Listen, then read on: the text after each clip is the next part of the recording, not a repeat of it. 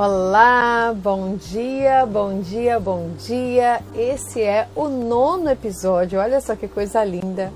O nono episódio do nosso Que Jeito, Cultura, Trabalho e Empreendedorismo. Estamos avançando e hoje o nosso tema é criatividade até nas contas, a tributação do trabalho artístico e cultural. Então, esse é o nosso terceiro bloco né, o nosso nono episódio. Nós começamos lá atrás, para quem está chegando agora, para quem está conhecendo agora a nossa, a nossa série, nosso programa, é, nós começamos apresentando os pilares do programa: trabalho, cultura, empreendedorismo. Né? Depois, nós fizemos um bloco sobre a formalização do trabalho artístico e cultural, onde nós falamos um pouco de como é que você vai lá e institucionaliza o que você faz, seja como MEI, como microempresa, ou se você está num projeto, numa ação que é sem fins lucrativos, numa associação, algo parecido. Né? E agora nós estamos no bloco sobre a tributação. Esse é um tema que a gente fala muito pouco ainda, né? que nós deveríamos dominar. Claro, existem profissionais, como que nós vamos receber aqui hoje, que nos ajudam e muito e que tem que estar sempre realmente próximos da gente. Mas de qualquer forma, nós deveríamos saber mais como é que isso funciona. Isso nos ajudaria né, no nosso trabalho, no nosso dia a dia. Então, o nosso papel aqui no Que Jeito é um pouco levantar essas questões né, que são é, importantes para a institucionalização, para o nosso trabalho, para que nós possamos viver do que nós gostamos de fazer. Porque a gente gosta do que faz. Mas o desafio é conseguir ter sustentabilidade, é conseguir ter trabalho, é conseguir ter emprego, é conseguir gerar emprego, né? conseguir fazer essa roda, né? continuar aí rodando. e a partir disso, a gente conseguir ir conquistando espaços, inclusive espaços nas políticas públicas, porque esse espaço nas políticas públicas depende da nossa organização enquanto setor, depende da nossa legitimação, inclusive do nosso própria é, autoconfiança porque muita gente que está nessa área não se vê enquanto trabalhador, né, e trabalhadora, enquanto uma pessoa que está ali numa profissão e mesmo que viva disso. Então a gente precisa ir pensando um pouco nesse discurso, precisa entender um pouco que isso é importante. E é esse um pouco o nosso papel. Então, bom dia a todo mundo que está chegando. Queria aproveitar que já dá um beijo. Já vi aqui que o Remy, que é o nosso convidado de hoje, o nosso convidado do BIS, né? Segundo programa dele conosco, ele já está aqui. Um beijo, obrigada por ter aceitado o nosso convite. Estamos aqui com a Cactus e Carinhos, com a minha mãe querida, está fazendo formação na área, porque todo programa ela assiste. Mãe, te amo. Maria, Maria querida, produtora cultural, gestora, mestranda, uma experiência boa aí no Recôncavo. E outras pessoas também que estão chegando aqui, sejam bem-vindas e bem-vindos, somente quem está chegando novo. Nós tivemos um intervalo, né? É, tivemos a Páscoa e aí nos optamos né, por parar um pouco na Páscoa, porque, claro, somos acreditamos na qualidade de vida e era o sábado de Páscoa, a gente precisava também descansar um pouco. Mas hoje a gente recomeça, tá bom? Então, todo sábado, 9 horas, estaremos aqui com convidados que se predispõem a vir aqui sem receber absolutamente nada, para poder compartilhar um pouco, para poder trocar, para poder dividir a experiência deles com outras pessoas. Eu vou começar então, vou convidar aqui minha parceira eh, no programa de hoje. Então, que jeito? É um programa de extensão da Universidade Federal do Recôncavo da Bahia e ele é feito. É, a equipe atual é Daniele Canedo, que sou eu, sou professora da UFRB, Kátia Costa, é, Júlia Salgado, Gleice Canedo e Raquel Cury. Está aberto a outras outras é, participações, viu, Maria? Já te namorei outro dia, te mandei uma mensagem, se quiser chegar, é bem chegada. É, e aí, hoje, a cada semana, nós temos um de nós participando aqui, né? Eu com convidado, convidada e mais uma das pessoas da nossa equipe. E hoje quem vai estar aqui conosco é a Júlia Salgado. Oi, Júlia, bem-vinda. Bom dia, como estamos? Adorei o cabelo de ladinho, assim, ficou bonito. Enviesado, o povo pergunta se eu raspei. eu boto. Tá linda. Hoje um dia chuvoso, né? Gostoso. É, menino, para ver se lava os males aí desses tempos, para poder a gente tentar leveza nisso aí e tentar ficar em casa mais, né? É. Eu sou uma pessoa que adoro chuva. Sempre gostei, desde pequena. Quando começa a chover, começa a ficar esse tempinho assim. Eu amo, eu acho aconchegante, me inspira, eu trabalho melhor do que com calor. Agora, eu sempre que chove, eu lembro da Judith Butler, né? Que ela tem um texto que ela fala assim que a gente tem que conviver sempre com essas duas coisas, né? Às vezes você tá super feliz com uma coisa dentro de casa, na sua vida pessoal, mas aí você lembra que lá fora tem uma luta que precisa ser travada, né? E quando chove assim, não tem como a gente não pensar em quantas pessoas que vivem em situação de precariedade nessa cidade, né? E que quando chovem passam por situações muito complicadas. Então, ontem nos jornais estava vendo a história da, dos bairros, né? Que estão totalmente alagados aí com esses problemas que nós temos de infraestrutura. E a gente fica pensando, né? Como é que está a vida dessas pessoas hoje. É, faz parte do, dessa nossa rotina, né? A gente diz assim, ai, que gostoso, um dia frio. Ai, meu Deus, Tomara que isso não prejudique muita gente lá fora, que essas pessoas possam ter assistência, né? É, é, triste porque a gente tem que viver sempre com a contradição do conforto da gente, da leveza do nosso estado, bem-estar e de pensar no outro, né? A disputa social está nas mínimas coisas. É. Que bom que a gente pensa assim, que mais pessoas possam pensar, né? Porque talvez se toda a população pensasse dessa forma, principalmente os privilegiados, quem tem essa estrutura, a situação poderia ser diferente, né? Porque teríamos mais gente lutando para que todo mundo tenha a mesma coisa. A Julinha, é a famosa o quê? A famosa empatia. Empatia, perfeito. Bem lembrado. Bom, vamos começar, né? Já que a gente está falando de luta, vamos falar da luta que a gente precisa travar no Antes que a gente se esqueça. Para quem está chegando, o Antes que a gente se esqueça é um quadro semanal a gente começa o nosso programa sempre é, tentando repercutir um pouco, conversar sobre notícias que aconteceram ao longo da semana ou fatos históricos que é importante que a gente ressalte. Então, o que, que você traz aí para a gente hoje, Júlia? É, essa semana foi mais uma semana drástica de impactos aí do dois ataques que mereceram destaque no, no governo Bolsonaro que a proposta de privatização, de privatização da Empresa Brasileira de Comunicação, a EBC, e a taxação dos livros. É, a EBC, no dia 16 de março, o governo aprovou a inclusão da EBC no Plano Nacional de Desestatização, junto com a Eletrobras. E isso tem sido uma, uma frequência né, da privatização dos nossos bens públicos, equipamentos públicos de fomento, e um ataque à comunicação é muito simbólico né, para a gente. E também em relação à taxação dos livros, o, mercado, o mercado editorial já é tão complicado aqui no Brasil, já é tão caro, tão difícil, tão inacessível.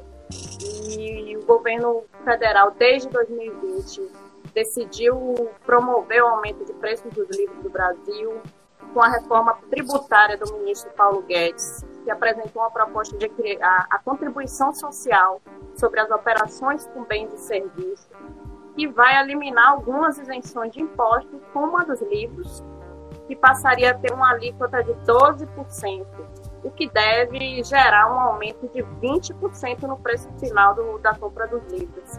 Essa semana, o tema voltou a ser discutido porque a Receita Federal apresentou um documento sobre a reforma é, tributária no qual afirma que pessoas mais pobres, o absurdo maior é esse, assim, se tivesse algum argumento mais concreto em relação à economia, mas o absurdo é sempre, é sempre pior.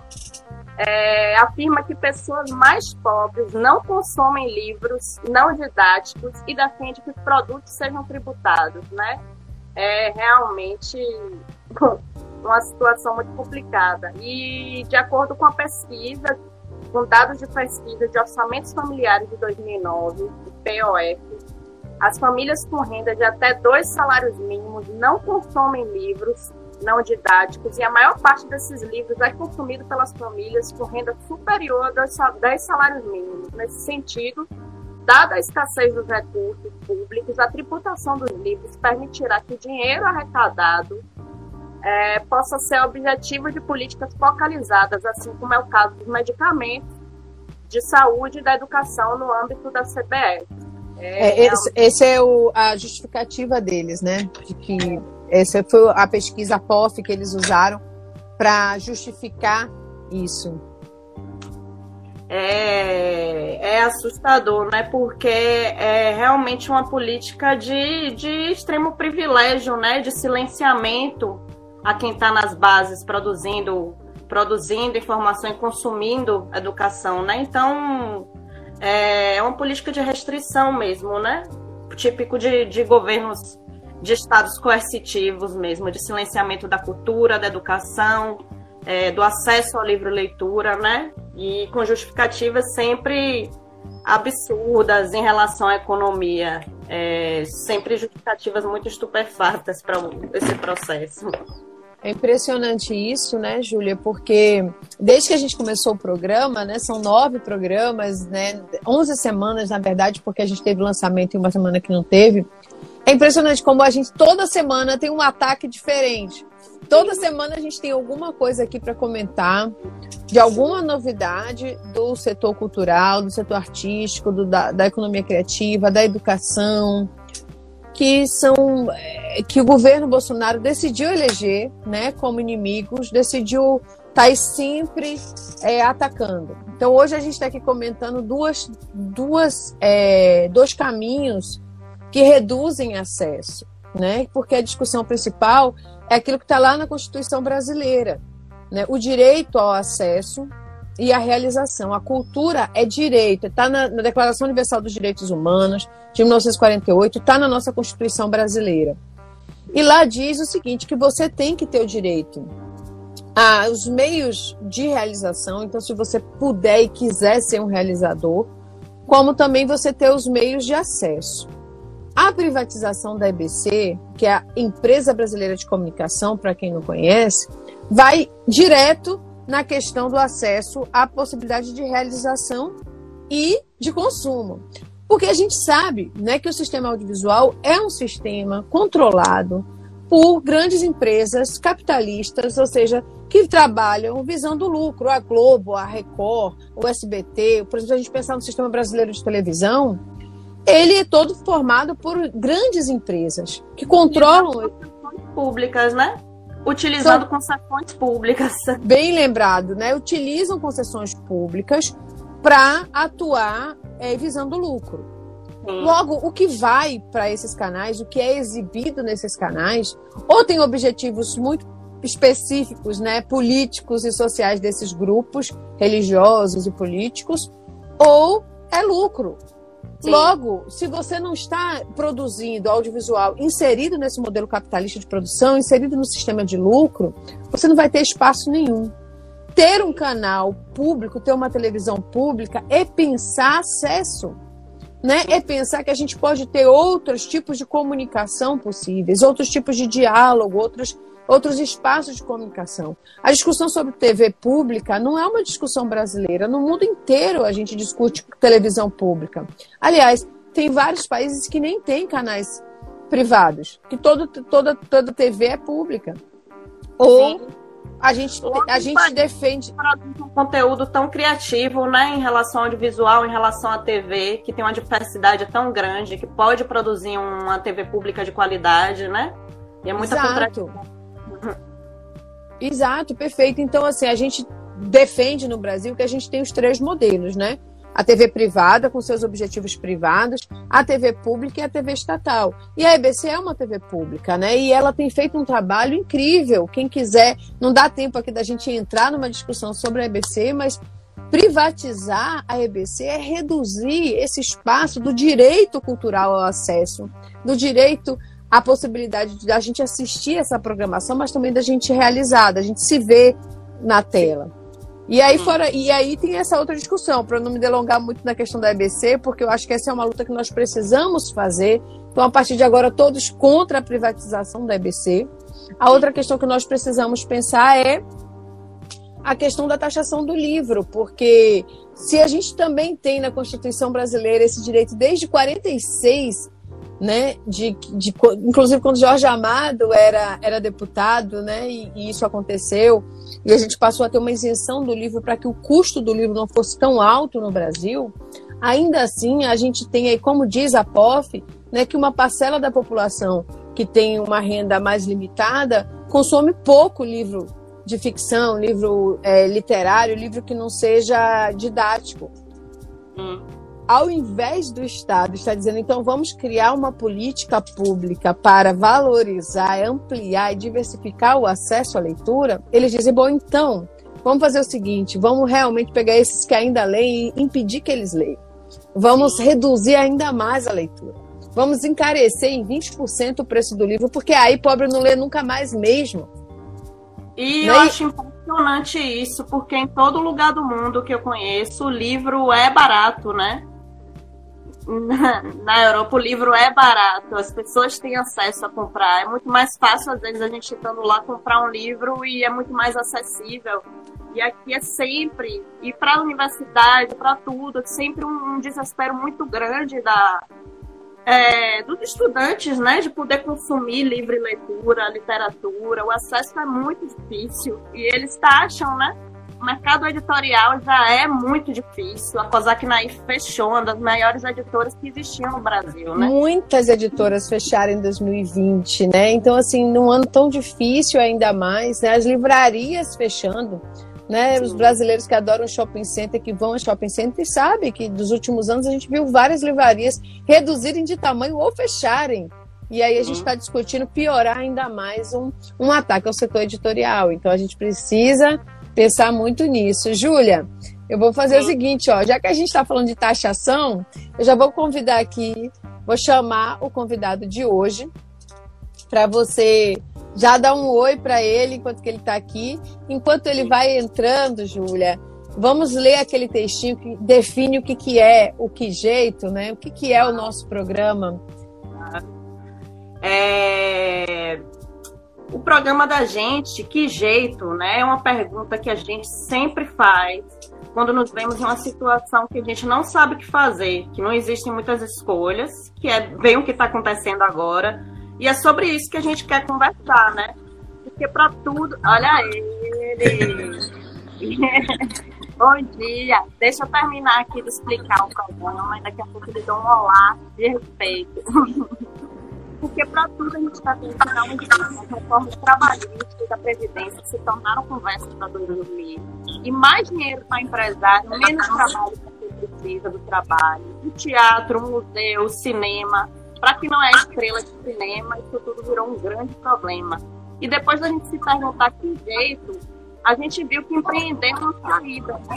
É, trabalho autônomo para garantir sustento, mais longas jornadas porque ganhar dinheiro é dedicar tempo, né? Nenhum direito, porque carteira assinada virou uma lembrança do passado, uma ilusão. Mas queremos pensar sempre uma solução, e essa é a função desse programa, um jeito antirracista, feminista, anticapacitista e sem LGBTfobia quer ajudar como a gente pode, como, a pensar como podemos fazer todo o mesmo tema, toda semana, uma visita de um convidado especial e todo sábado, 9 horas, aqui no Instagram de Dani.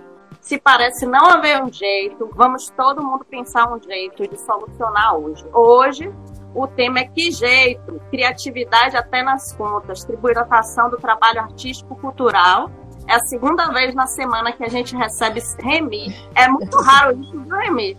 Esse replay aí. Tudo bom, Júlia? Você ganhou aí uma reportagem. Aí, Remi é o contador mais estourado da Bahia. mais querido por todos os produtores culturais da classe artística. Eu acho engraçado, todo mundo que eu indico o Remi, todo mundo se apaixona. Ô, ô, aí, ô, ô Júlia, engraçado, ah. né, que Remi, ele, tá, ele é meio popstar, assim, né, porque... É. As pessoas, eu acho que esperam, viu, Remi? Bom dia, bem-vindo!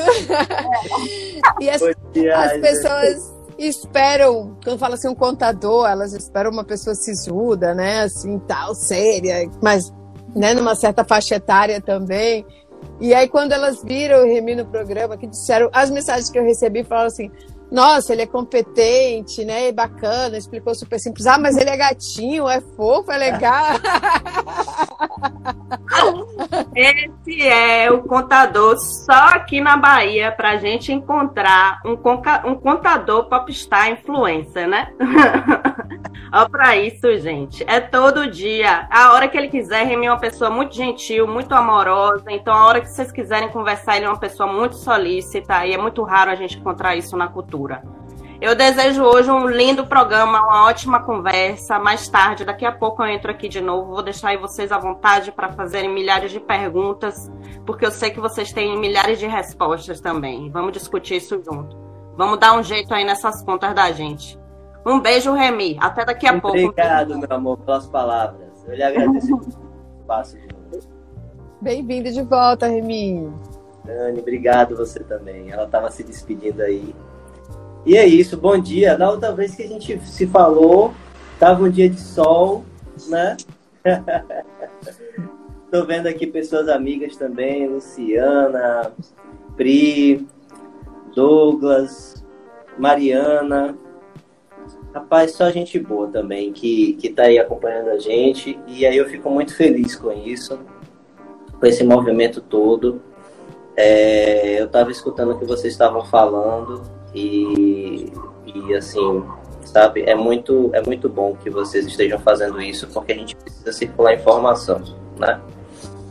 E as pessoas precisam de informação. Cada vez mais, gente, a gente precisa entender que informação, na verdade, tem gratuitamente. Você dá um Google, mas existem ferramentas que de busca e tudo, artifícios, ferramentas que às vezes nos empurram para respostas ruins, respostas que não que são automáticas e a gente precisa entender que o que serve para o outro pode não servir para a gente, né? Então cada um de nós tem uma história, tem uma demanda, tem uma dor e a gente não pode fazer um, uma terraplanagem assim, né?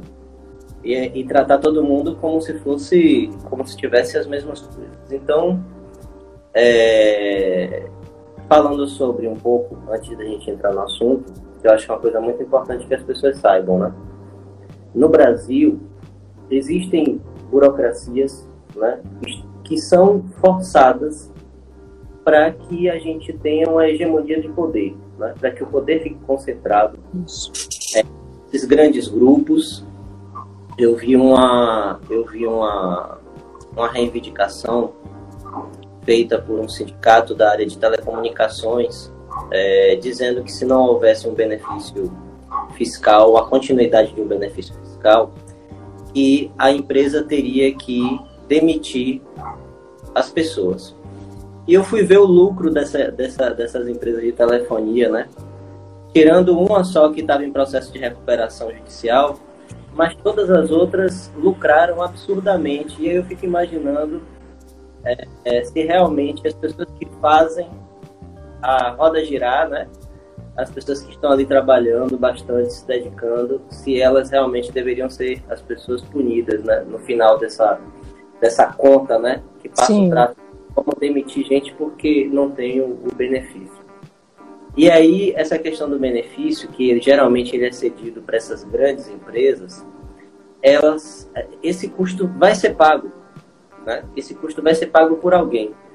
E nós estamos já vendo quem é que está pagando isso. São as pessoas que, infelizmente, não têm não tem o lobby, né? não tem o, o, o recurso para ir lá e comprar as medidas provisórias e as coisas todas. Então, é uma centralização de poder gigantesca.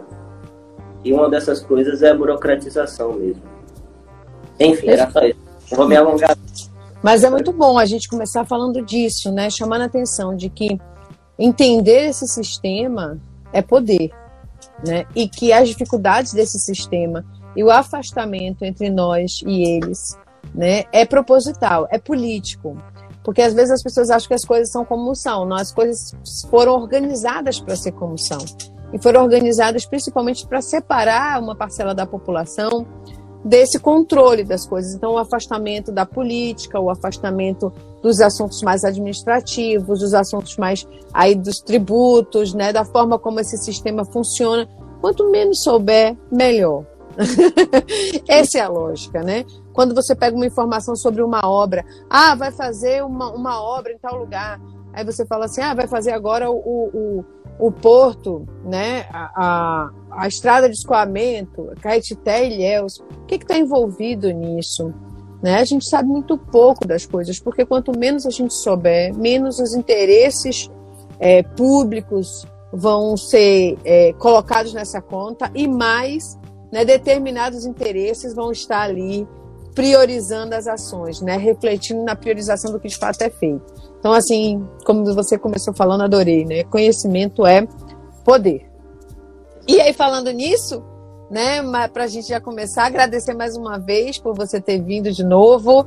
É, a, depois da sua live, que era o final de um bloco, a gente resolveu fazer um novo bloco, né? Então, assim, estamos com você hoje aqui. Nós vamos falar. No, no episódio passado, nós falamos muito sobre a tributação dos MEIs. Então, quem está aqui hoje, ou quem está assistindo o vídeo no YouTube, ou no podcast, ou posteriormente aqui mesmo no Instagram. Se você não assistiu o episódio anterior com Remy, assista, porque é muito bom para quem tem um MEI, né, para quem é microempreendedor individual e quer entender um pouco de como é que funciona esse sistema. Hoje nós vamos focar nas empresas. Claro, o MEI também é um tipo de CNPJ, mas é né, autônomo individual.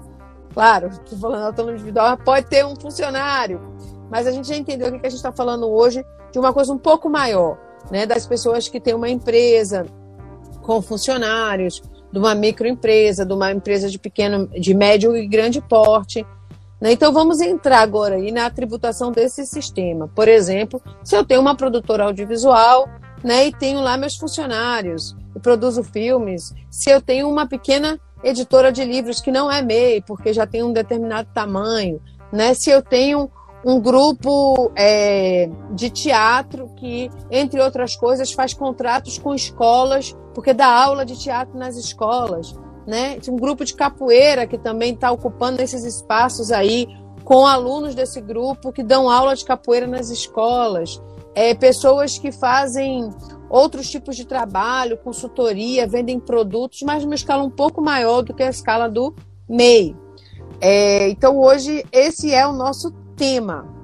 Por onde é que a gente começa? Eu acabei, sabe o que é importante? A gente acabou não te apresentando. E eu vou apresentar sim, porque é importante. Talvez alguém aqui está é, chegando agora, então deixa eu falar aqui rapidamente. Remy é contador, né? Se vocês já sabem. Ai, ai, ai, agora travou aqui. No final da live eu falo. Aquela lista do, do seu currículo travou aqui no meu, no meu, no meu, da minha pesca, mas a gente fala no final. Mas vamos começar então, Remy, né? Por onde assim, pensando o que, que difere na tributação do MEI, que a gente falou na semana passada, mas hoje falando desse tipo de outros negócios no campo das artes e da cultura. Maravilha. Se você quiser, eu mesmo posso falar do, do currículo. Pode ser, pode ser. Pode ser. Então, eu trabalho há quase 15 anos somente nessa área cultural, na área de entretenimento. Já trabalhei em algumas produtoras, né? Então, tenho um pouco de experiência nessa parte de entretenimento, do lazer, da cultura. E tenho cada vez mais voltado para a parte cultural, parte independente, é, porque onde eu percebi que existe uma carência muito grande, né? Porque os grandes grupos de entretenimento eles têm acesso e condições de pagar é, equipes para cuidar, né? Para cuidar da parte burocrática, para terceirizar. E às vezes o produtor cultural, menor, o artista menor, o artista independente que está começando, é, ele não tem essa às vezes essa, essa oportunidade de bancar com essa estrutura, né? Então, eu tenho cada vez mais me direcionado para esse público, porque é onde está a, a, carência, né? E a gente, a gente precisa entender que no Brasil nós somos carentes de muita coisa, de muita informação, de muito serviço de qualidade, de produtos de qualidade e voltados para atender problemas, né? todo mundo tem problema e eu acredito que é, a gente deve é, sempre procurar solução para isso, porque é uma forma de empreender. O empreendedor, né, ele é isso, esse personagem que vem para tirar a dor de alguém. Então, eu acredito muito nessa necessidade, né, da gente poder compartilhar e crescer todo mundo junto, né, atender essas demandas. Então, vamos lá. O que, que a gente pode onde a gente pode começar? Falei meu currículo. Maravilhoso o seu currículo. Vamos começar então falando assim: que impostos, taxas, tributações incidem nesse tipo de negócios que a gente falou? Então, eu tenho um negócio de médio para grande porte na área artística. Todos eles, né? Uma banda que né, tem a sua estrutura fixa, com funcionários, uma pequena produtora audiovisual, uma editora de livros, né, um grupo, por exemplo, desses de capoeira que hoje está organizado para atender essa demanda das escolas, ou de, enfim, um grupo. A gente hoje não está falando daqueles, daqueles trabalhos no campo que funcionam no, no sistema sem fins lucrativos. A gente está falando das pessoas que montam empresas com fins lucrativos. Primeira coisa, assim, quais são os principais impostos, taxas e contribuições que essa pessoa tem que pensar? Porque talvez a gente esteja falando aqui com alguém que é MEI, que o negócio está crescendo, que está pensando, ou alguém que já tem, mas que também não domina muito isso, quer entender né, como é que, para onde vai. Vamos lá. No MEI a gente falou longamente, né, na, na outra vez, e aí gerou essa necessidade de um novo programa. Se você está perto de atingir os 81 mil reais de faturamento, né, ou você acredita que a atividade que você tem no mês já não comporta, né? Já não tem mais ali, você precisa migrar, você precisa crescer. Não só por conta do faturamento, às vezes até pela demanda do próprio contratante, né? Sim. É, a Ancine, por exemplo, ela não contrata MEI. Isso. Então, não é o verdade? audiovisual é um ótimo exemplo, perfeito.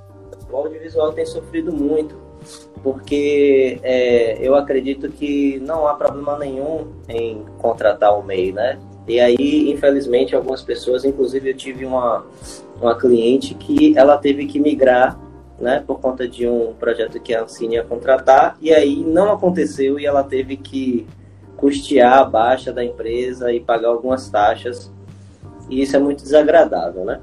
Hum. Mas então, a primeira coisa que a gente tem que fazer, e eu já estou me colocando aqui à disposição, como eu fiz na, na, na, na semana anterior, é se vocês tiverem algum tipo de dúvida, ficou algum tipo de dúvida aqui na live, fala comigo.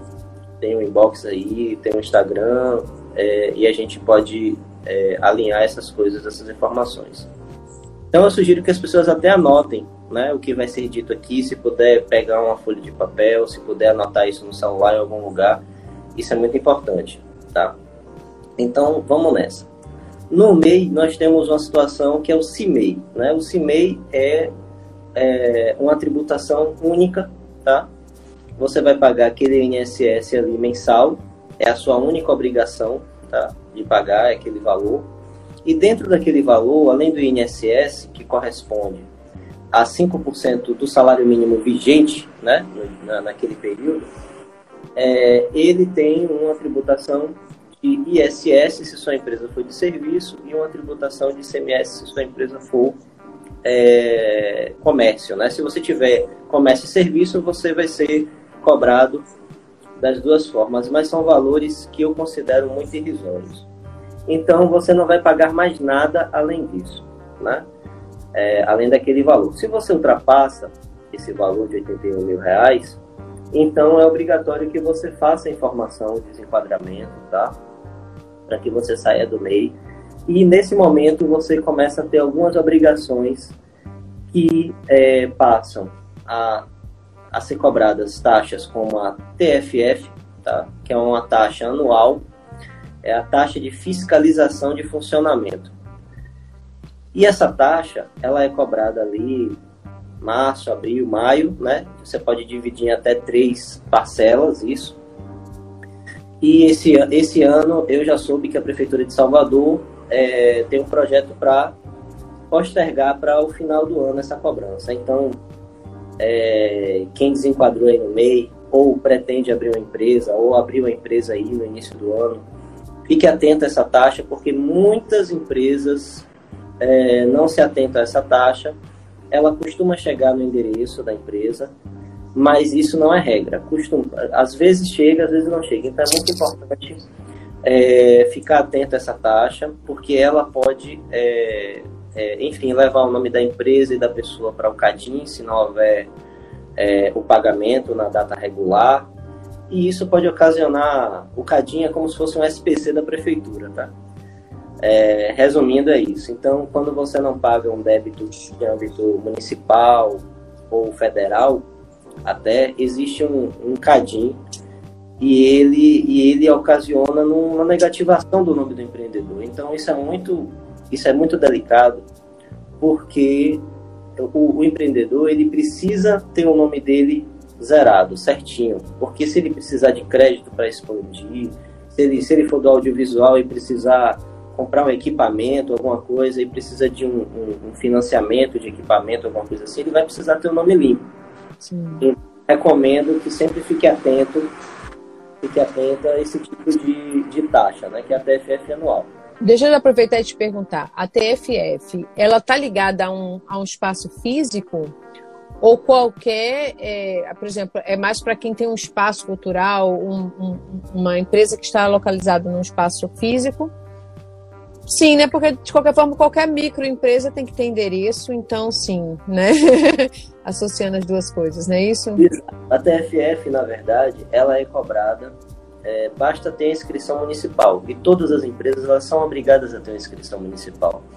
Mesmo que a empresa é, não seja um espaço físico, né? E eu vou, eu vou tentar explicar brevemente aqui, que assim, existem, por exemplo, se você tem uma produtora é, produtora cultural, produtora musical, você, você consegue ter é, um endereço que a gente chama de escritório virtual. Tá? Sim. O escritório, o que é o escritório virtual? É um espaço físico real, né? uma sala, e que ela tem autorização da prefeitura para que várias empresas fiquem naquele mesmo espaço, tá? Só para colocar o endereço na da empresa, tá? Porque a produção musical, a produção cultural, existem serviços que não há necessidade real de você estar naquele lugar para exercer. Então, se eu estiver no telefone estiver em qualquer lugar do mundo, eu posso exercer o meu trabalho, né? Como produtor, é, enfim. Porém, no caso que você trouxe de uma escola de capoeira, é, essa empresa ela vai precisar de um espaço físico, né? A capoeira a gente não pode fazer de forma, quer dizer, pode fazer de forma virtual, mas vamos falar do, do formato é, físico, né? Que é o, é o mais é, comum. Então, é, vai precisar de um espaço físico. Esse espaço físico, tá? Que você pretende colocar o endereço da sua empresa, ele precisa ter é, dentro do IPTU a, é, a designação de comercial. Não pode ser um hum. imóvel comercial, porque o MEI permite. O MEI permite que você coloque no seu endereço. Né? Mesmo que seja é, comércio e tudo, você tem como colocar, porque é uma simplificação que foi feita específica para o MEI. Isso não se aplica a uma, a uma empresa que desenquadrou do MEI, tá? independente se for ME ou se for EPP, né? uma empresa microempresa ou se for uma empresa de pequeno porte. Então, isso é muito importante. E aí, a primeira taxa que eu posso falar, o cara é a TFF. E a segunda é o alvará, né? Quando você vai você vai migrar para um, uma empresa é, ME, né, microempresa ou EPP, empresa de pequeno porte, você vai precisar de um alvará e quem vai te dar esse alvará de funcionamento é a prefeitura, né? Então, é, são taxas que são cobradas, né? E que o empreendedor ele tem que estar atento e antes de pensar em fazer qualquer coisa, abrir uma empresa, ele precisa pesquisar antes para saber quanto é que ele pretende gastar com isso. Porque tanto a TFF quanto o Alvará, que são, são taxas, né, elas, elas vão variar de acordo com a atividade que é exercida.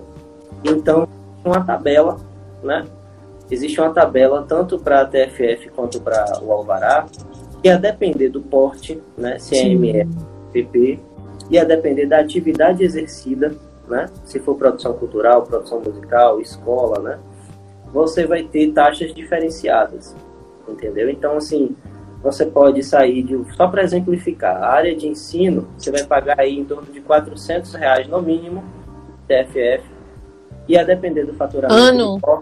por ano. Por, por ano. ano. Por ano. E você pode chegar a valores muito maiores, que isso vai depender, claro, do seu faturamento e do porte da sua empresa. Tá? Então, assim, é algo que é para ficar atento, porque quando a gente vai abrir a empresa, ou fazer a migração da empresa do MEI para um porte de empresa diferente, é, isso às vezes não é dito, ninguém fala isso para o empreendedor, e aí ele só vai dar conta um ano depois, dois anos depois, quando chega uma carta da prefeitura dizendo que ele está devendo e isso já está numa cobrança bem é, incisiva, né? uma cobrança ali quase que judicial, né? E, e então, então isso são, são as duas taxas que eu, eu, eu, eu recomendo que o empreendedor procure se informar. Pode falar. Agora, deixa eu te fazer uma pergunta. É, faz diferença, então, na hora de se inscrever, de registrar essa empresa?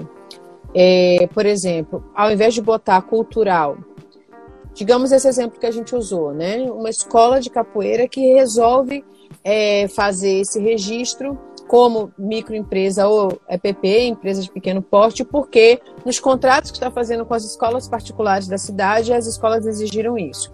Não sei se é a situação específica, mas estou dando um exemplo aqui. Bom, a finalidade desse, desse grupo é cultural, porém vai estar trabalhando com educação.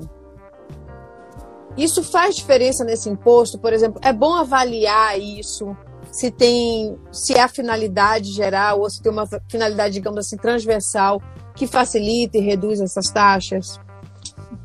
Pronto. Para tudo na vida, a gente tem que uma uma percepção de que a gente tem que ter um propósito, a gente tem que entender que não dá para fazer as coisas de forma é, avulsa, né? Então, acho que antes de mais nada, é, antes de pensar em abrir um CNPJ, eu acho que a, o, o, produtor cultural, o professor, né, a professora, a pessoa que vai estar lá ensinando capoeira, o que seja, tem que pensar assim, o que que eu posso, como é que eu posso me beneficiar com esse CNPJ? Será que tem alguém que precise também de um CNPJ e poderia dividir comigo essas taxas? Tá? Eu trouxe essa reflexão também da outra vez que nós nos falamos porque nesse caso específico da Ancine, eu acho que quem trabalha com audiovisual poderia se juntar. É, eu sei que é muito difícil, né? não, é, não é uma coisa tão fácil, mas eu acho que a gente tem que pensar é, sempre no coletivo e de repente, assim, pensar assim, poxa, se o meu custo vai ser fixo, né? Se eu trago mais pessoas para dividir esse custo fixo, vai ficar muito mais suave, né? Vai ficar muito mais tranquilo para eu poder honrar com isso, né? E, e formar realmente um, um, hub, né, uma teia de contatos, porque quando você traz alguém para você ser sócio, você está trazendo também os contatos dessa pessoa para você. Então isso é muito importante. Né?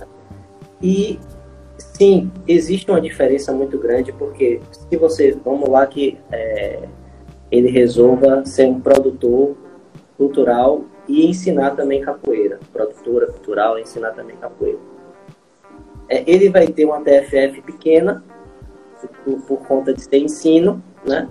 Como exemplifiquei aqui, começa com 400 reais, mais ou menos. É, mas na parte de produção é quase o dobro. Então, é, sabiamente, né? Ou não sei dizer sabiamente, mas a prefeitura, ela ciente disso, ela vai sempre tributar, sempre taxar em cima do, da atividade que for mais cara.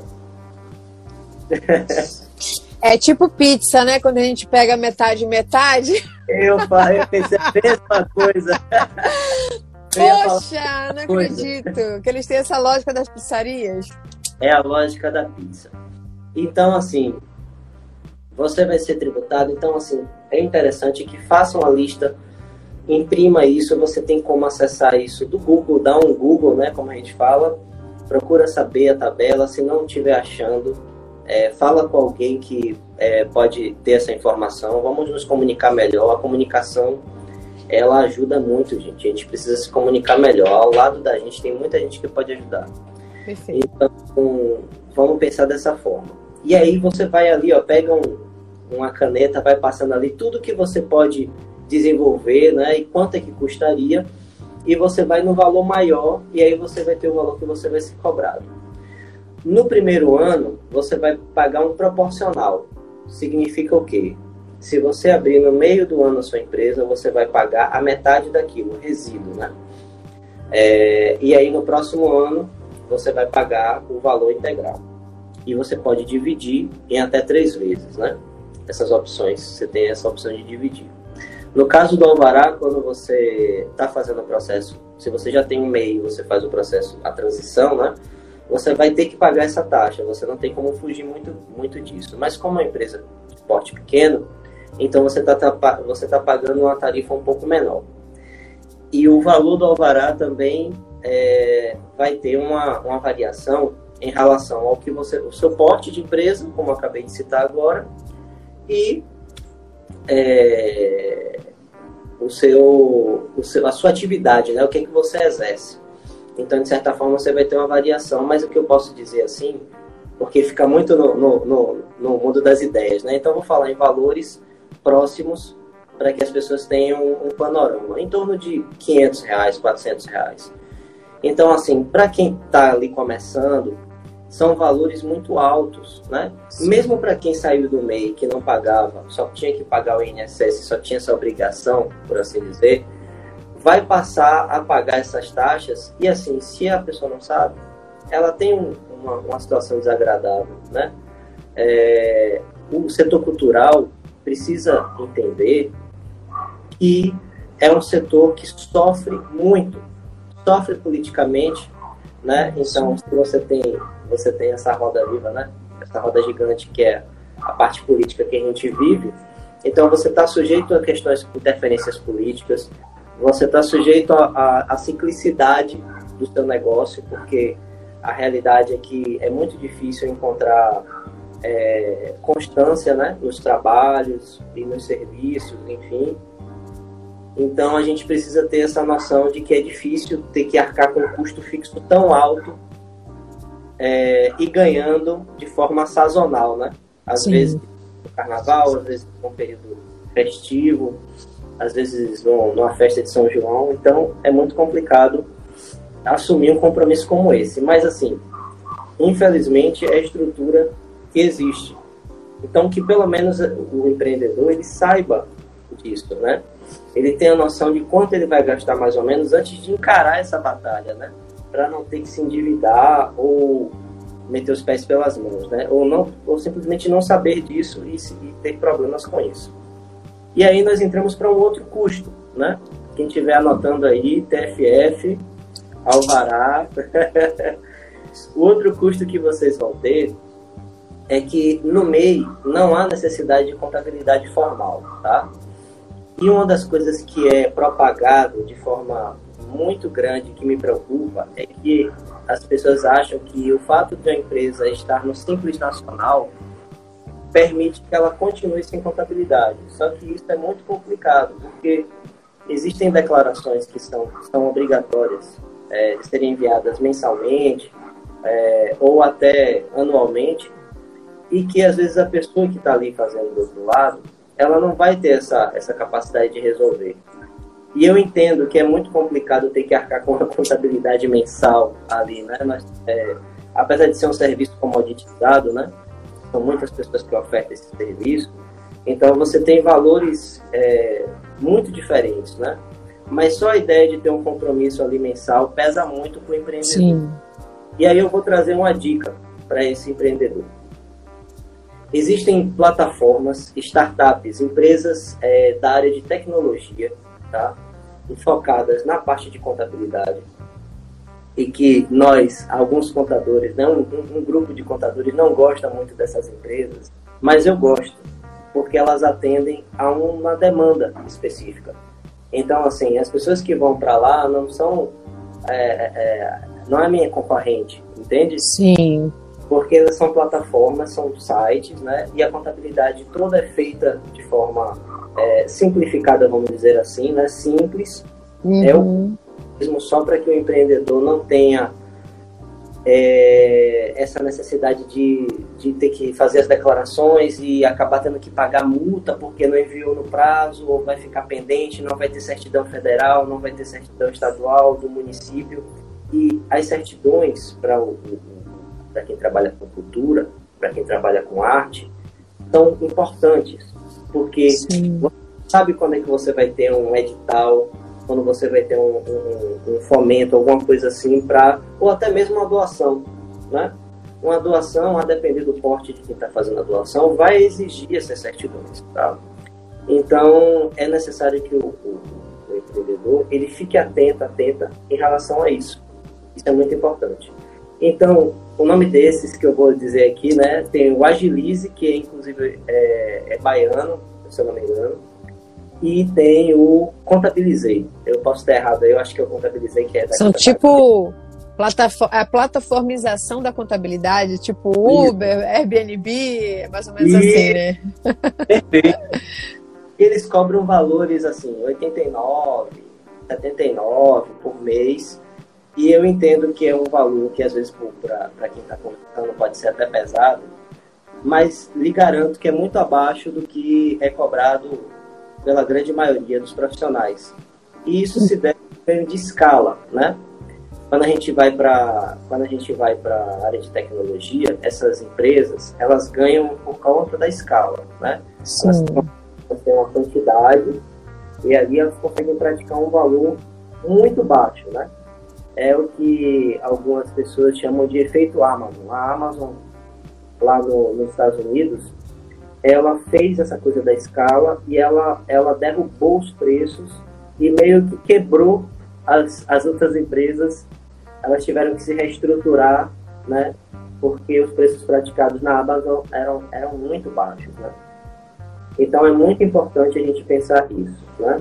E de repente pode ser uma saída para quem está começando, está fazendo, quer migrar do MEI para. Quanto, quanto em média hoje, do mínimo ao máximo aí, custa para você ter um contador? Porque, claro, a gente trouxe aqui essa, essa ideia das plataformas, que, como você falou, pode atender uma determinada demanda, né? Quem até já tem a coisa mais organizada, já conhece, talvez chega lá e consegue, mas tem pessoas que precisam de uma assistência né, mais direta, uma consultoria, uma conversa, quase também um psicólogo, contador, né, que senta, entende um pouco a realidade ali daquela pessoa e dá dicas. Quanto é que varia, assim, do mínimo ao máximo, assim, não estou perguntando o seu preço, mas, assim, do mínimo ao máximo, assim, que você vê aí que é um preço de mercado dessa assistência? Pronto. Eu tenho visto valores entre 200 a um salário mínimo, por exemplo. É uma faixa que, assim, você vê que tem uma, uma diferença muito grande, mas isso vai variar muito de acordo com o objetivo de cada profissional. Certo. Sobra um pouquinho menos para ganhar no volume. Certo. Né? Isso às vezes eu enxergo como uma forma negativa até, porque ele vai acabar naturalmente prestando um mau serviço. É. ele é um ser humano, ele não vai dar conta de atender a todos. Né? A não sei que, mesmo que ele tenha é, uma quantidade boa de pessoas ali trabalhando, a equipe muito boa e tudo, mas, é, como você bem falou, o acesso, né, essa coisa do ligar, de tirar dúvida, sempre vai ser ele ali que vai estar, tá, a pessoa que vai estar tá ali atrás, é, respondendo e tirando as dúvidas. Então, assim, eu dei a dica dessas duas plataformas, do Contabilize e do Agilize, não só pelo preço, que eu acredito que é um preço muito justo, mas é, depois dei uma procurada também sobre isso, porque eles fazem esse acompanhamento, essa migração do MEI para uma empresa é, de porte seguinte, né? Que, microempresa ou EPP, empresa de pequeno porte. Então, Aí existe, a gente... sim, existe essa diferença, existe essa diferença que você pontuou realmente, que é o, a questão de não ter ali a pessoa que ela vai ligar, que ela vai entrar em contato, que ela vai é, explicar a dor, né? Que ela vai Sim. ter ali. Gente, isso pode realmente ser uma diferença nesse serviço. Mas eu acredito que é muito importante que a pessoa entenda que um mês sem a contabilidade, ela pode ter muito mais custos do que com a contabilidade. Então, ela pode de repente migrar para esse modelo é, e ela pode depois ir procurando com calma, com tranquilidade, em que faça sentido para ela, porque não é só toda prestação de serviço tem um valor por trás, né? Tem um valor. Existe preço e existe valor, são coisas distintas. Perfeito. Valor. Então, às vezes o profissional que está te pedindo um preço X, ele tem um valor que às vezes o profissional que está te pedindo um pouco menos não tem. Ou porque está começando, ou porque ele não se sente seguro, porque ele quer ganhar na quantidade. E aquela máxima da quantidade e qualidade, ela existe, viu, gente? Então a gente tem que ter esse, esse meio termo aí para ficar mais tranquilo. Ótimo, Remy. Então nós já falamos da TFF, nós falamos do alvará de funcionamento e desse custo de contabilidade. O que, que vem depois disso ainda? Na contratação, né? Isso. Nós temos aí é, a seguinte coisa também. No meio, quando você emite lá uma nota fiscal de, vou dar um exemplo, 10 mil reais, né? Você não precisa se preocupar com ISS, você não se, se preocupa com qualquer outro imposto que vai incidir sobre aquele faturamento. E numa empresa que não é mais MEI, você vai ter essa, esse custo adicional, né? um custo variável. Ele vai variar de acordo com o que você receber. Né? Não, não é um custo fixo mais. Né? Nós estávamos falando de custos fixos né? até então, e agora o custo variável vai ser esse. Se você permanece no modelo de tributação do Simples Nacional, você é, vai ter, de acordo com o seu faturamento, você se enquadra em faixas de tributação, tá? Hum. Então, dentro da parte cultural, é, o produtor cultural ele vai ser enquadrado na, no anexo 3 do Simples Nacional. Então, no anexo 3, a alíquota é, começa em 6%. E isso vai até 180 mil reais. Tá? Então, o que, que esse menino está querendo dizer? Ele está querendo dizer que se você faturou uma nota de 10 mil reais, se você emitiu uma nota fiscal ou você faturou através de algum tipo de, de recurso que você recebeu, você vai ter que pagar 6% desses 10 mil reais. Tá? Então, isso aí vai ser o seu, esse vai ser o seu custo variável, o seu imposto, tá? E aí, na segunda faixa, que é entre, 300, entre 180 mil e 360 mil reais, né? Você chegou em 180 mil reais, então você até 180 mil reais, 6% de alíquota, tá? De imposto. Ano, essa é a média ano, né? Essa é a média ano. Certo. Então, se você está faturando ali 10 mil todos os meses, você vai ter aí no final do ano 120 mil, então você vai ter permanecido é, em 6%. Mas se você chega e ultrapassa esse 180, você vai cair na segunda faixa, que é 11%, 11,2%, tá?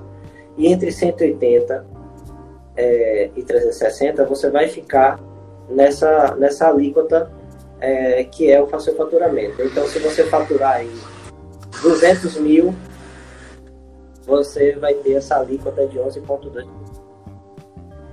E a terceira faixa que é 13,5%, é de 360 mil a 720 mil. E isso se estende, essas faixas, é, se estende até 4 milhões e 800 mil de faturamento ano, tá? É, Para cortar aqui a gente ser mais um pouco mais rápido, né? Se você tiver dúvida em relação a essas alíquotas que eu falei todas e você não conseguiu anotar a tempo porque eu falei muito rápido, vai no Google, anexo 3, Simples Nacional, e você vai ver, a primeira resultado vai ser essa tabela que eu estou falando, tá? E ela é bem intuitiva de entender, não é muito difícil, mas se tiver dúvida, fala comigo que eu explico de novo. Então, até 4 milhões e 800 você pode ser do Simples Nacional, que é uma, um modelo de tributação que nós temos no Brasil. Remi, quais são os outros modelos de tributação que nós temos no Brasil, além do Simples Nacional? Tá? Nós temos o lucro presumido, e o lucro real. São basicamente esses três, tá? Remi, qual é o mais vantajoso para mim? O mais vantajoso tem sido é, até 3 milhões e meio, mais ou menos, o Simples Nacional, tá? Então, se você chegou em 3 milhões e meio de faturamento no ano, é, avalie a possibilidade de sair do Simples Nacional e ir para o lucro presumido porque a tributação é muito é um pouquinho menor, tá? ela começa, sem contar com o ISS, ela começa em 11,33%. E aí algumas pessoas vão me dizer assim, então, como você falou que a segunda, a faixa já é 11 do simples, então será que não valeria a pena já começar no lucro presumido? Ou pelo menos começar no simples nacional e quando eu atingir a segunda faixa do simples nacional e do lucro presumido? Uhum. Tem assim, porque você vai porque no simples nacional é, você paga todos os impostos juntos, né? Essa aí é, é, é uma resposta que eu estou dando para o, o Afonso, né? O Afonso está perguntando. Antonioni. É, Antonioni. É os 6% mais o ISS nessa primeira faixa do anexo 3, Antonioni? Quando você paga a sua guia do Simples Nacional, você está pagando todos os impostos juntos, unificados, tá? Hum. E você tem lá o PIS, COFINS, IRPJ, Contribuição Social, o ISS, ICMS, que não é o caso, né? Porque nós estamos falando é basicamente de serviço. Mas está tudo incluído naquele valor lá. E no lucro presumido não. No lucro presumido você vai ter você vai ter que pagar essas, esses impostos de forma separada. Né? A PIS e COFINS no final ali do mês, né? ali para o dia 25 mais ou menos, quando vence. E aí você tem alíquotas de 0,65 para o PIS, do que você faturar, 3% do COFINS, né?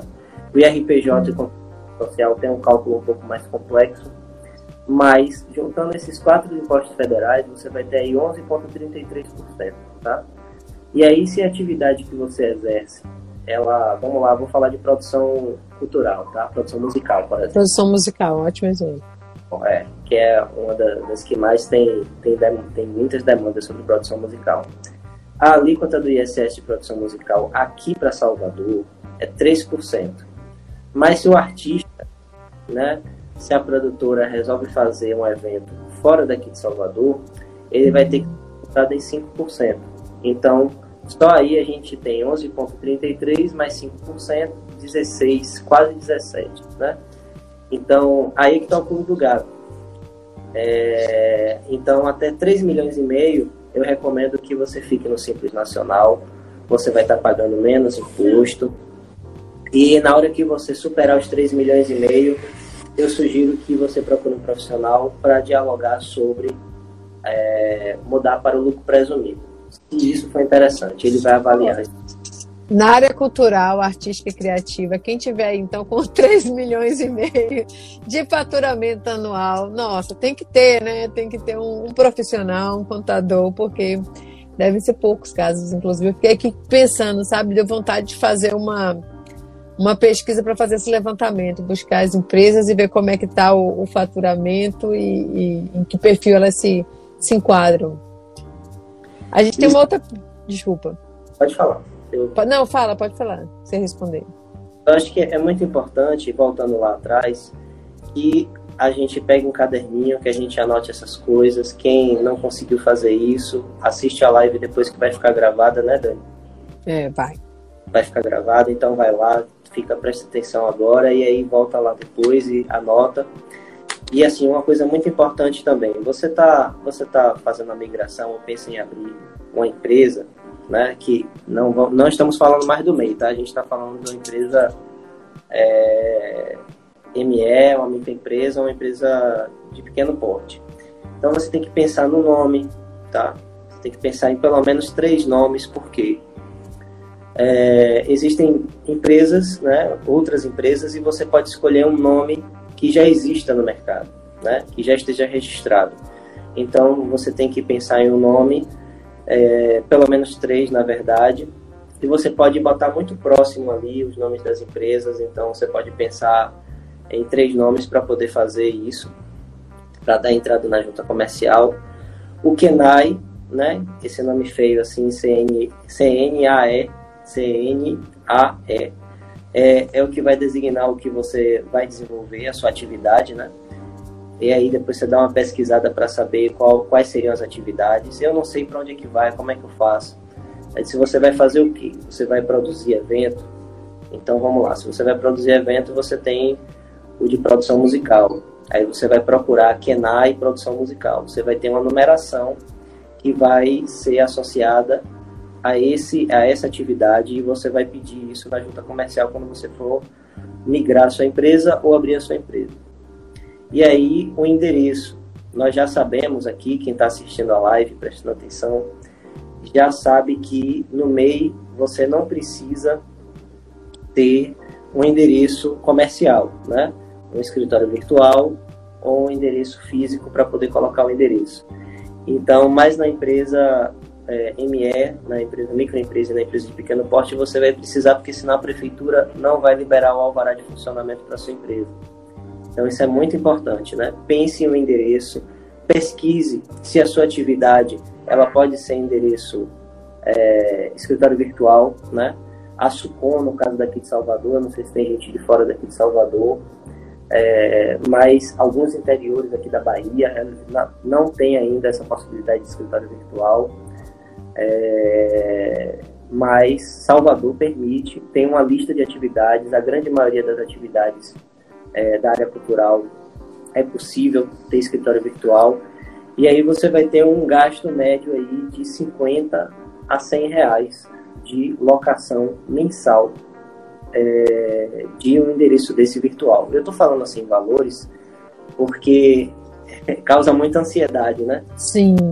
Às vezes em quem está começando e não, não sabe o que é e quanto custa. Então eu estou falando valores para que quando você for pesquisar, você tenha uma noção de preço, porque às vezes a pessoa pesquisa pouco e aí acha um escritório virtual de 150, 200 reais e acha que se não pagar aquilo ali, que aquele preço ali é o preço normal, e aí a gente tem, eu sei que existem lugares que com 60, 80, 100 reais você consegue ali um, um escritório virtual. E designar, pensar em que tipo de porte você quer para sua empresa. Você quer uma empresa, uma microempresa, né? uma empresa de pequeno porte, uma EPP. Qual é a diferença? A diferença é, a ME é uma empresa é, que vai faturar até 360 mil reais por ano, tá? Então, isso é muito importante, porque essa, algumas taxas, como eu já deixei claro no início da, da live, elas vão variar de acordo com esse porte. Então, se você puder puxar sua sardinha para microempresa, é muito melhor, porque você vai pagar menos taxa, e isso, pagar menos, é, não é errado, gente, viu? Não é errado pagar menos. Então, faça o máximo para que você fique ali dentro dos 360 mil. Se, se você pensa assim, nossa, eu tenho um projeto e eu acredito que esse projeto vai virar daqui a um ano e eu vou faturar um milhão. Poxa, que bom. Que seja, mas não comece com uma empresa é, é, com maior, né? Maior, exato. Começar em grande escala com essa perspectiva, né? Você pode começar menor Come... e na medida da necessidade você alterar, né? Lembra que eu falei na, na última live que Sim. as grandes empresas elas vendem essa ideia de que elas começaram pequeno, né? Porque isso comove, né? Principalmente as, as pessoas que estão começando achando que vão ficar bilionárias é, com um negócio que começou na garagem, né? O mito da garagem. E aí eu recomendo muito que as pessoas é, tirem essa, essa ideia de que é fácil chegar no bilhão de dólares, né? Essa coisa fantasiosa que venderam pra gente. E que quando você vai ver, são pessoas que já têm muitos privilégios, né? E que conseguiram alcançar esses valores. É... É, a Beth até lembrou aqui, né, dos, dos coworking também que podem funcionar assim, né? E o coworking, inclusive, propõe outras coisas além desse endereço, né? Que é a rede, a parceria. A gente falou disso também, né?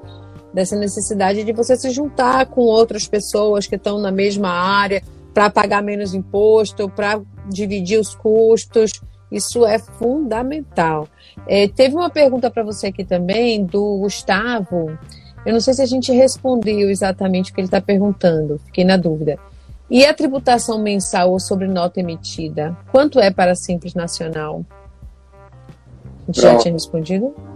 Pronto. Respondi através da, daquela exemplificação dos 10 mil reais, né? E como, quanto pagaria é, em cada valor, mas eu vou repetir. Dentro da, do anexo 3, né, do Simples Nacional, você tem faixas que são cobradas de alíquotas, 6%, 11% e 20%, é, 13,5%, 16%. E essas faixas são de acordo com seu faturamento. Então, se você fatura é, de um centavo a 180 mil reais, você vai pagar 6% sobre esse valor, ou seja, se você emitir uma nota hoje de 10 mil reais, você vai pagar 6% em cima de 10 mil reais. Um exemplo, né? Então, é, na segunda faixa, de 180 mil a 360 mil, 11%, né, 11,2%. E aí, para não me alongar nisso, dá um Google depois, anexo 3 do Simples Nacional, e vai aparecer uma tabela para você, essa tabela que eu estou falando, né? Perfeito. Faixas, tá? São seis faixas de faturamento, começa com 6%, termina com 33%. Tem uma regrinha no meio disso, que é o fator R, mas eu acho que é uma coisa muito complexa para a gente falar agora, nesse momento. Mas qualquer dúvida, é, nos próprios sites tem uma explicação ali, muito básica, mas funciona também. Então, até 4 milhões e 800 mil você pode ficar enquadrado no MEI, no, no, no Simples Nacional, tranquilamente, nesse anexo 3, e poder ter essa tributação aí que eu estou falando. Então, assim, voltando para o assunto anterior.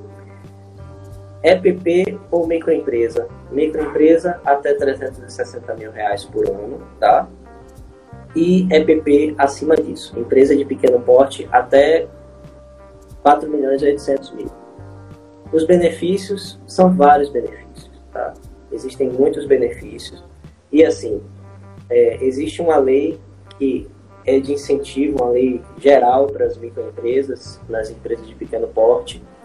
É, e, assim, dentro de um, de, um, de um contexto que nós estamos vivendo, existem pequenas ações para que essas empresas que estão enquadradas como microempresas ou empresas de pequeno porte tenham acesso a crédito mais barato, a taxa de financiamento de equipamentos mais baratos ou é, tomada de empréstimo ou financiamento de forma mais simplificada. Então, eu vejo o grande benefício, além do tributário e de taxas e tudo, eu vejo o grande benefício que quando você diz que você é pequeno, é, volta naquela parte política, né? É, você acaba, é, querendo ou não, tendo acesso a produtos ou serviços é, que vão te ajudar naquele seu negócio. Tá? Ano passado teve, por exemplo, o Pronamp, tá? que foi um programa que foi difundido, é, mas foi difundido, acredito eu, de forma muito errada, porque poucas pessoas tiveram acesso, foi muito difícil. As verbas foram muito pequenas, o repasse das verbas foi atrasado, demorado. É, poucas pessoas é, ficou, não ficou tão claro para um, a pessoa comum como conseguir esse crédito do programa, por, exemplo, né? Mas foi concedido para empresas de pequeno porte, tá? Então, esse é o meu conselho. Faça essa listinha, pense nessas coisas todas que foram ditas, porque tem que na TV aos custos e aos problemas, para que você não fique ansioso, a ansiedade atrapalha o produtor, atrapalha o artista, atrapalha, atrapalha todo mundo. Com certeza. E não é, não é só ansiedade, né? A insegurança também, né? Que às vezes a gente se sente muito seguro para fazer as coisas e acaba fazendo, às vezes, com a insegurança, né? Então, antes de seguir, para um pouco, pense e organize. Deixa eu te fazer uma pergunta, né? Até o agradeço muito, viu, pessoal? Participação muito bacana aqui no chat. Um abraço a todo mundo que está aqui acompanhando a gente. E tem algumas perguntas sobre MEI. Essas perguntas sobre MEI, viu, pessoal? Eu peço a vocês que assistam ao último episódio, episódio 8, com o Remy, que ele falou muito sobre MEI, deu dicas incríveis, incríveis. Então, é só seguir lá, assistir, tá aqui disponível no, no, no, no IGTV. E aí vocês vão conseguir tirar essas dúvidas sobre MEI. Hoje a gente está nesse foco aí das microempresas, das EPPs, e aí a pergunta que eu faço agora para você, para a gente ir chegando também ao final, que já são 10 e 20, é contratação de pessoal. Porque o que acontece muito no setor cultural é que a gente trabalha muito de forma cíclica por evento. Né? Então, digamos que eu tenha lá minha microempresa, eu tenho alguns funcionários que trabalham é, de forma é, é, fixa, né, como CLT, qualquer coisa que seja, mas Quando tem um evento, quando tem um projeto, eu contrato prestadores de serviço. Que impostos, eu vou escrever um projeto, por exemplo, que é muito comum. Eu vou escrever um projeto para o Fundo de Cultura, para um edital público, e eu vou precisar de pessoal que não é o pessoal direto da empresa. Que tipo de imposto tenho que pensar? Né? Como é que a gente pensa aí essa relação dos impostos que precisam ser pagos? Imposto de renda, FGTS, o que é que está envolvido com isso? Vamos lá. É, é muito importante que a gente tenha um dever cívico até de é, orientar as pessoas que estão próximas da gente, né? Às vezes as pessoas, às vezes a gente contrata alguém e a pessoa não sabe o que, que ela tem direito ou como ela poderia é, se beneficiar, pagar um, um menor ou alguma coisa nesse sentido. Por que, que eu estou falando isso antes? Geralmente, é, mesmo com a contratação eventual, é, quem trabalha no setor cultural sabe que o nosso mundo, o nosso universo, é muito pequeno. E eu não estou falando somente da nossa cidade, né? Salvador, ela tem essa característica de ser um, um universo, né? E a gente, todo mundo se conhece de certa forma, é, mesmo que indiretamente. E isso é uma coisa muito boa. Eu chamo de aldeia global. Salvador é uma aldeia global. Todo mundo se conhece, é muito, é muito legal. Então, a gente tem que pensar nesse sentido. Na tributação que você vai ter, é... na pessoa física, você vai ter INSS, tá? Isso vai variar muito de acordo também com o valor que vai ser pago para a pessoa física, tá? Mas vamos falar aí pelo menos aí uns 20%. O imposto de renda que pode ser retido vai depender muito da atividade que vai ser desenvolvida e do valor que vai ser pago também. Então, o que eu recomendo nesse sentido é que talvez para quem está pagando não representa um valor tão significativo.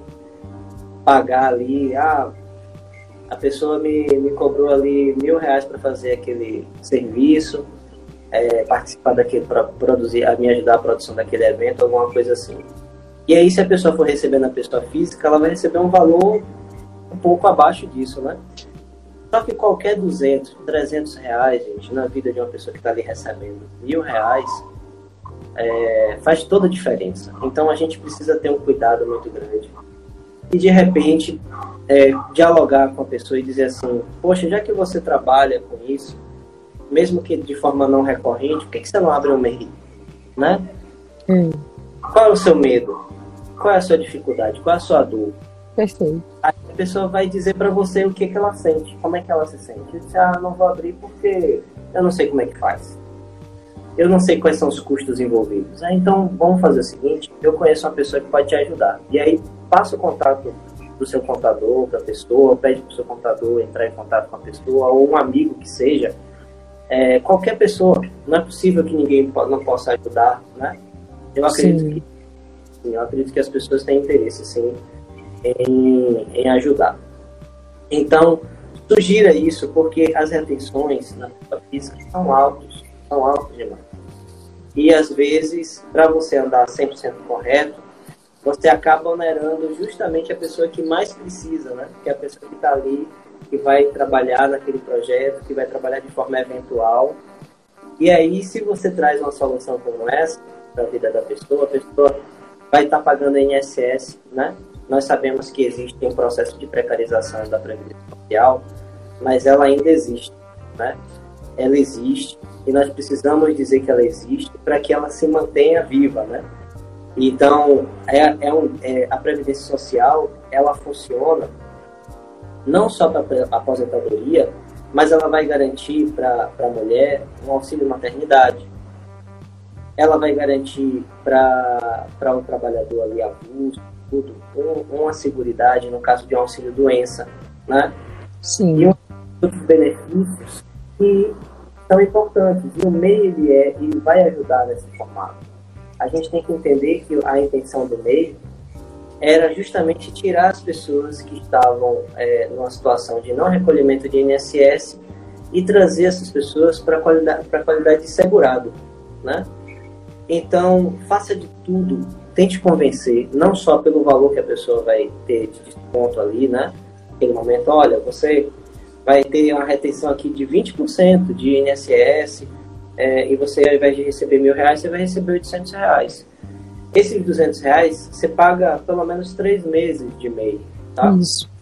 Então, isso para você, se acontecer um acidente, qualquer coisa com você, é, e, se, e se tratando de uma mulher também engravidou e tudo, você pelo menos vai ter alguma coisa. Não é só a aposentadoria que a Previdência Social serve.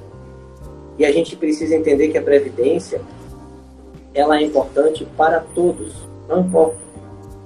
Então, quando você contribui com a Previdência Social, de certa forma, você está contribuindo para que outras pessoas tenham acesso àquele benefício, né? Porque ela funciona nesse formato. Então, é isso, gente. Perfeito, Remy. É impressionante, né? Como tem coisas que a gente hum, precisa falar sobre isso.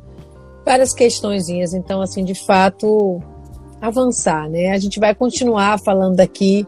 Quem sabe a gente não faz em outro momento também outros aspectos, porque enquanto você falava, algumas outras coisas foi vindo na minha cabeça aqui.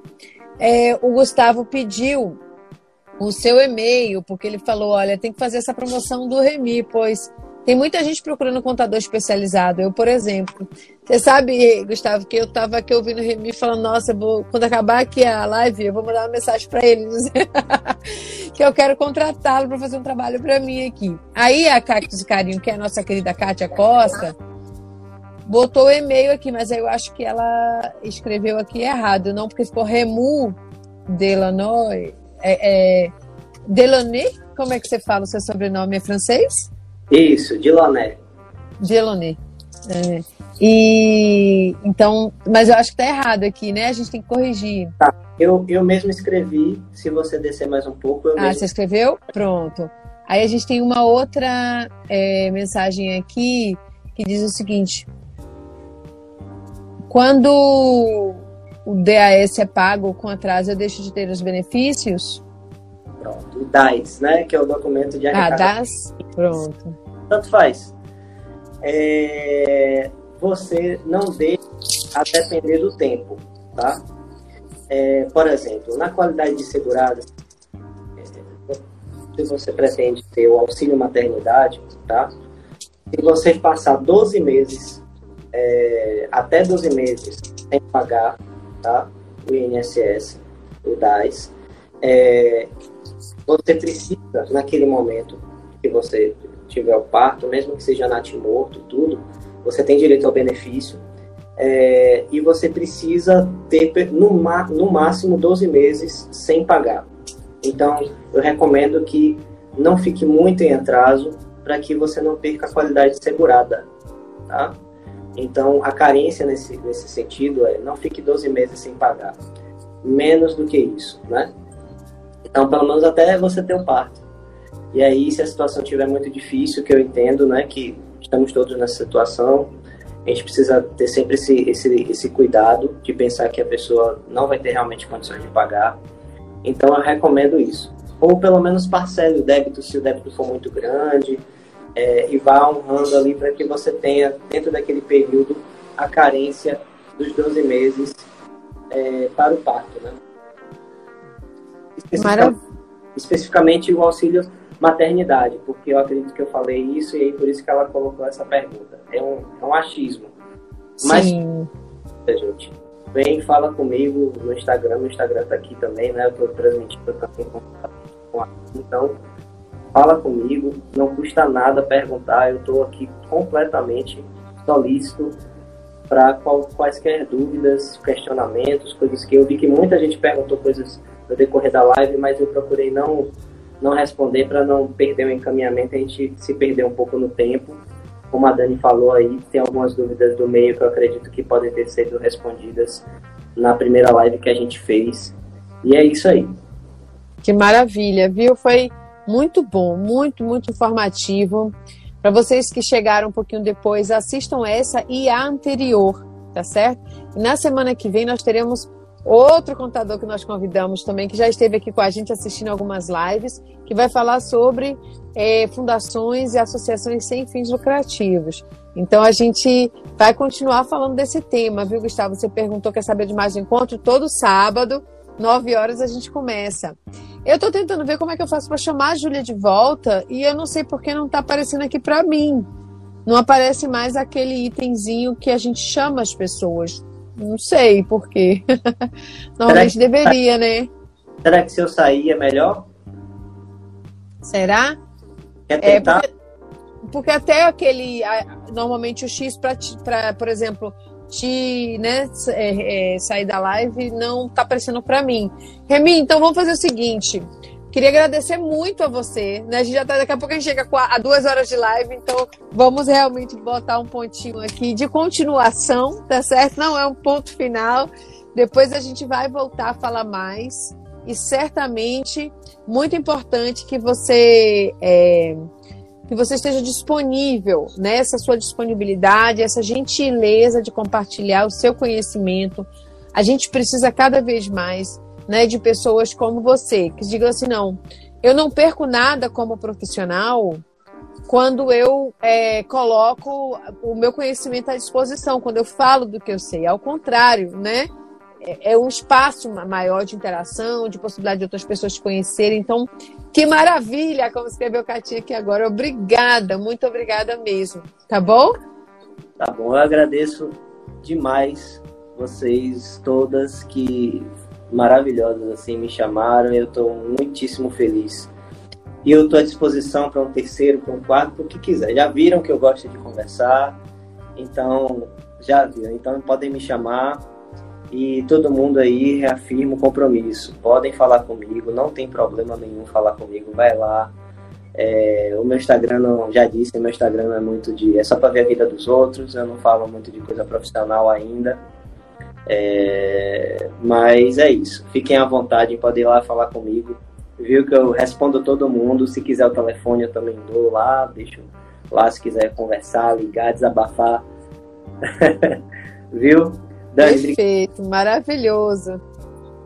Beijo grande. Bom sábado. Beijo grande. Foi um prazer conhecer você. Vamos manter contato. Júlia, eu vi que você está aqui sim. Eu só eu não sei porque na, na, no que aparece para mim é que não aparece para eu te adicionar. Então a gente combinou aqui, o Remy vai se despedir, aí eu talvez apareça para chamar você de volta. Tchau, Remy, obrigada. Pessoal, só um minutinho, a live não acabou, tá? O programa não acabou ainda, a gente chega agora para a última parte rapidinha. Então, vamos ver se agora. Obrigada, viu, Remy? Foi muito bacana. Agora sim, apareceu de novo. Que coisa estranha, viu?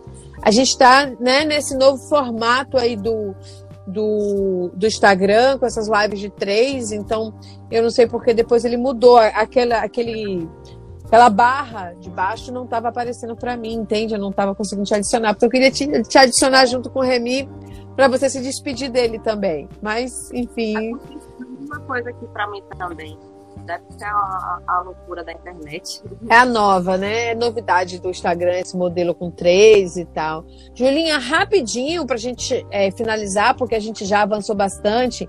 Diz aí de, de uma sacada só, quais são as dicas para quem nós no, normalmente terminamos o nosso programa com dicas, né? Então, o que, que a gente tem aí para essa semana que a gente quer chamar a atenção? É a dica 1 é o Cine de Direitos Humanos, a mostra de filmes que se iniciou no dia 7 e vai até o dia 11 de abril, é, da do produção do Polo de Audiovisual. Aí tem o link Cine Direitos Humanos 21, eu vou botar o link aí. É, a dica 2 é um grupo de jovens de Portão lá de Freitas, do rap, e que eles fazem da sua arte para uma voz para denunciar contra a violência, principalmente das pessoas pretas é, sigam a família Tríplice de Vitor Paulo, que está no YouTube. E acho legal entrar nessa cena para a gente, enfim, ouvir e politizar os processos. Maravilhoso. Então é isso, né? Mais um fim de semana. Pensem aí no consumo cultural consciente, né? Porque além da gente fazer um consumo é, do, do, dos materiais, né, do, do, consciente que a gente sempre fala, né, ecologia, reciclável, etc. No, no, meio ambiente, no mundo, a gente também tem que pensar essa consciência no nosso consumo cultural, né? Então, na hora de escolher aí, vamos pensar na diversidade, vamos pensar em, em, em dar espaço em potencializar, em valorizar o trabalho daqueles que têm mais dificuldade para chegar aí, compartilhar, né, gente? Vamos compartilhar coisas boas, vamos marcar as pessoas. Se você foi bem atendido, se você teve acesso a alguma coisa que você gostou muito, comprou uma comida, uma bebida, um, um bolo, né, um cacto, né, na Cactos e Carinhos e gostou, você compartilha no seu Instagram, nas suas redes, porque a gente precisa fazer essa roda girar. Precisamos colaborar para esse processo, porque tem muita gente aí no corre, né, Júlia? Fazer isso acontecer, fazer a gente girar, porque é um momento difícil e vale a gente se conectar em redes, falar de forma colaborativa e ouvir novas vozes, novos famosos lugares de fala. É, então é outra ótima, excelente dica, né? Esse fim de semana vamos ouvir novas vozes, vamos ver outros audiovisuais, né? Vamos curtir outras coisas, assim, se permita conhecer coisas novas. Tem muita coisa boa sendo produzida no nosso estado e por aí vai. Olha, qual o Instagram da Cactus e Carinho? É isso aí, ó, Cactus e Carinhos logo depois. um beijo grande. O, o, nosso programa Que Jeito ele é feito por mim, pela Júlia, pela Kátia Costa, que é Cactos e Carinhos, por Gleice Canedo, SY, que é, é marketing digital, por Raquel Cury, que é advogada, também tem aí um trabalho com, com direito. O Remi, que veio hoje, é contador. A Júlia é produtora cultural. Então, Vamos seguir essas pessoas também, quem sabe também contratá-las né, para trabalhos e por aí vai, tá bom? Tem um post que eu fiz no meu Instagram outro dia também colaborativo, quem quiser também botar lá os seus endereços, isso pode ser uma forma da gente estar compartilhando, tá certo? Um beijo bom. grande. Obrigada, gente. Bom dia, bom final de semana chuvoso. Um abraço. Tchau, tchau, tchau, gente. Valeu.